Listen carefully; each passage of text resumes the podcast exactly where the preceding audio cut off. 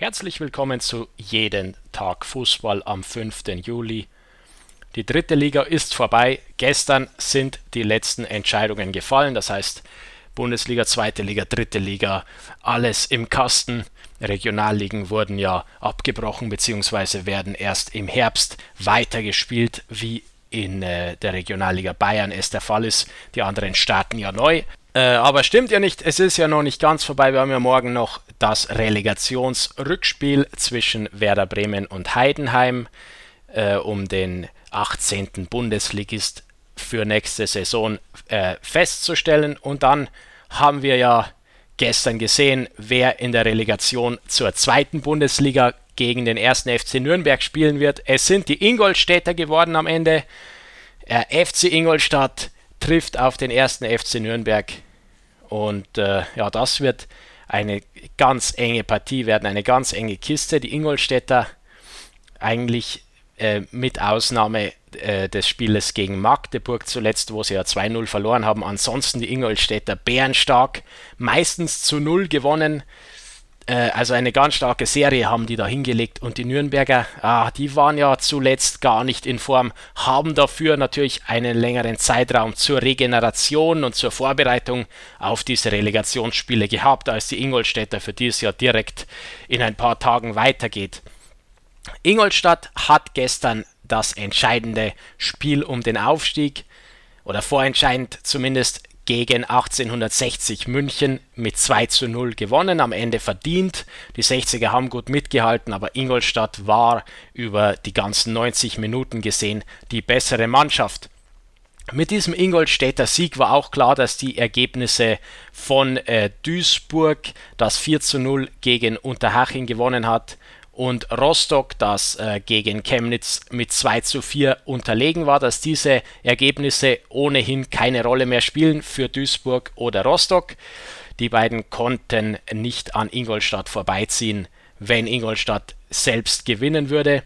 So ist es ja gekommen und Ingolstadt also in der Relegation, wobei man sagen muss, um Haaresbreite wäre es ja fast der direkte Aufstieg geworden für den FC Ingolstadt. Äh, da Würzburg erst durch einen Elfmeter in der 93. Minute noch zum 2 zu 2 Ausgleich gegen Halle gekommen ist. Wenn Würzburg verloren hätte, wäre Ingolstadt sogar an Würzburg noch vorbei gewesen. Dann würde äh, Würzburg Relegation spielen, so aber das Unentschieden ist genug für die Würzburger Kickers, um vor Ingolstadt zu bleiben. Würzburg belegt äh, sogar den zweiten Platz in der Abschlusstabelle, da die Eintracht Braunschweig gegen Meppen verloren hat. 3 zu 4 in Meppen. Meppen bärenstark zum Saisonabschluss. Ist auch spannend, wie es da nächste Saison weitergeht für die Meppener. Und äh, für Braunschweig ging es ja um nichts mehr. Durch die Niederlage und das Würzburger Unentschieden zieht Würzburg an Braunschweig vorbei. Und äh, der FC Bayern München, zweite Mannschaft, verliert das abschließende Saisonspiel in Kaiserslautern mit 0 zu 1, bleibt trotzdem Tabellenführer und wird also Drittligameister dieser Saison. Bayern kann nicht aufsteigen und äh, die lange ungeschlagene Serie des FC Bayern endet also ausgerechnet an diesem letzten Spieltag in der dritten Liga. Da geht es nächste Saison von neuem los für die Bayern. Sicherlich eines der stärksten Teams auch in der kommenden Saison. Äh, schauen wir uns die Abschlusstabelle an. Wie gesagt, Bayern auf 1, dann Würzburg und Braunschweig direkte Aufsteiger, Ingolstadt in der Relegation gegen Nürnberg. Dahinter Duisburg. Die Duisburger trotz des 4 zu 0 Sieges gegen Unterhaching. Es hat natürlich nicht mehr gereicht, da die Duisburger äh, auf Ingolstadt, auf das Ergebnis von Ingolstadt angewiesen waren. Das hat also nicht geklappt. Und der Hachinger andererseits desolat. Die werden richtig froh sein, dass diese Saison vorbei ist und dass sie sich neu ordnen und neu aufstellen können. Das muss besser werden zur nächsten Saison und der Haching einer der ganz großen Verlierer seit dem Restart. Auf Rang 6 der Abschlusstabelle liegt Hansa Rostock. Die Rostocker verloren ihr Spiel in Chemnitz, zu Chemnitz später noch mehr. Hinter Rostock die starken Meppener, dann der TSV 1860 München und Waldhof Mannheim.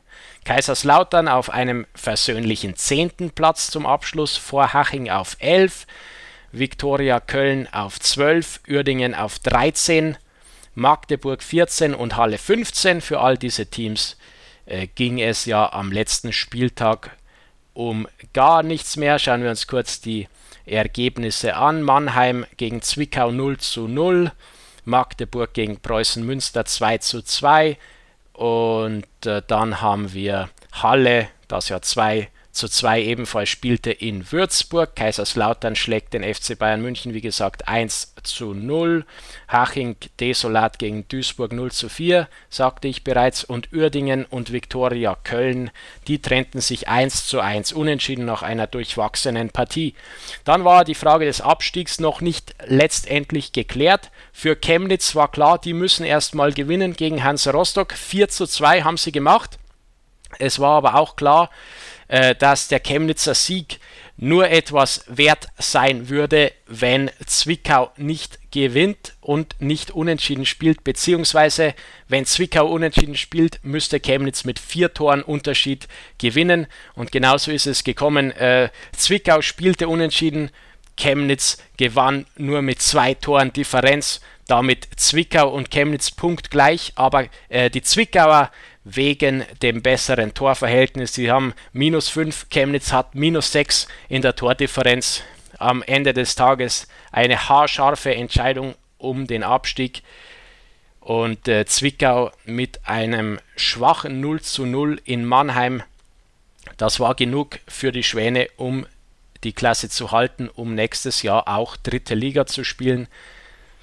Die anderen drei Teams, die anderen drei Absteiger, die standen ja schon seit längerem fest. Das ist Preußen Münster. Die haben zum Abschluss ein 2 zu 2 Unentschieden in Magdeburg geholt. Und dahinter der vorletzte Groß Asbach und der letzte Jena trafen ja in einem direkten Duell aufeinander, das Jena zu Hause mit 1 zu 0 gewinnen konnte. Also ein versöhnlicher Saisonabschluss. Jena bleibt trotzdem letzter und muss ebenso wie Groß Asbach, Münster und eben Chemnitz absteigen. Das war die dritte Liga. Wir schauen voraus, freuen uns auf die Relegationsspiele, die uns erwarten. Und wir hören uns morgen wieder bei jedem Tag Fußball.